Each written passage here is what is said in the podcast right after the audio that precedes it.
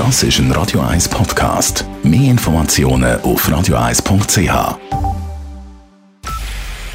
Es ist 9 Uhr. Radio 1, der Tag in 3 Minuten. Mit dem Alles Kral. Die neuen positiven Corona-Tests bleiben in der Schweiz auf tiefem Niveau. Seit gestern wurde das Virus neu bei 36 Personen festgestellt, wie das Bundesamt für Gesundheit heute meldete. Gestern waren es 39 neue Fälle, am Sonntag 54. Die Zahl der Todesfälle im Zusammenhang mit einer Covid-19-Erkrankung stieg in der Schweiz um 18 auf über 1560. Im Kanton Zürich starb seit gestern kein weiterer Patient. Neue positive Tests gab es nur zwei. Im Kanton Tessin ist heute erstmals seit dem Ausbruch der Corona-Krise kein neuer positiver Virustest verzeichnet worden. Die Grenzen zu unseren Nachbarländern Deutschland, Österreich und Frankreich könnten bald wieder aufgehen. In den letzten Tagen hat Justizministerin Karin Keller-Sutter diesbezüglich mit ihren Amtskollegen Telefonate geführt. Wie mehrere Schweizer Medien berichten, habe man sich bereits geeinigt, dass bald auch wieder touristische Reisen möglich sein sollen. Damit wären Sommerferien in Deutschland, Österreich oder Frankreich möglich, bestätigte ein Sprecher im Justizdepartement die Gespräche. Auch die EU strebt möglichst bald Grenzöffnungen Regierungen in Europa an. Im Kanton Zürich ist es im Zusammenhang mit den Corona-Notkrediten des Bundes mutmaßlich zu Dutzenden Betrugsversuchen gekommen. Kantonspolizei und Staatsanwaltschaft haben in rund 30 Fällen Ermittlungen aufgenommen, sagt Werner Schaub, Medienchef der Kantonspolizei. Dabei gehe es meist um Betrug und Urkundenfälschung, möglicherweise aber auch um Geldwäscherei. Das Geld ist äh, von diesen Betrügern zum Teil auf ihr Privatkonto überwiesen worden oder gerade direkt ins Ausland.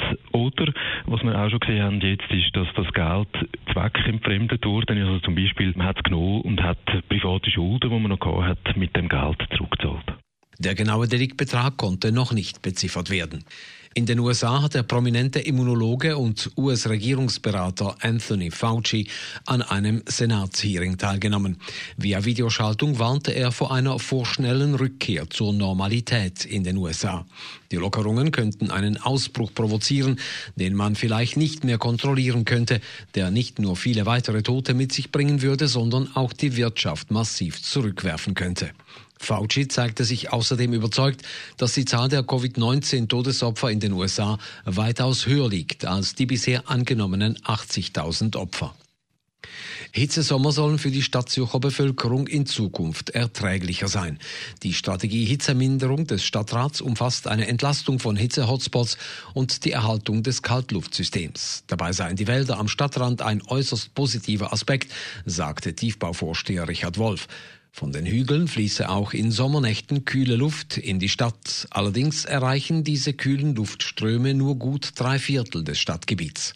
Und uns geht es natürlich darum, jetzt, wo wir die Kaltluftströme auch identifiziert haben und genau ausgemessen haben, dass wir die nicht behindern, dass die können weiter gut in die Stadt hineinkommen, auch wenn man die Stadt oder gerade will man die Stadt weiterentwickelt.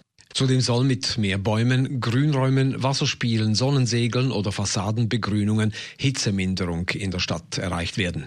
Eine erste Umsetzungsagenda für diese Pläne läuft bis zum Jahr 2023. Radio 1 Wetter. In der Nacht ist es meistens bewölkt und teils immer wieder Regen. Morgen am Mittwoch ist es wechselhaft mit Wolken und Regengüssen am Vormittag und am Nachmittag auch ein paar Sonnenstrahlen. Temperatur am frühen Morgen um 6 bis 7 Grad, am Nachmittag kühle 14 Grad. Das war der Tag in 3 Minuten.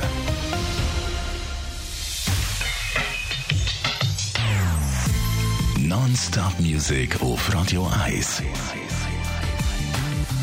Besten Songs von allen Zeiten. Nonstop. Radio 1.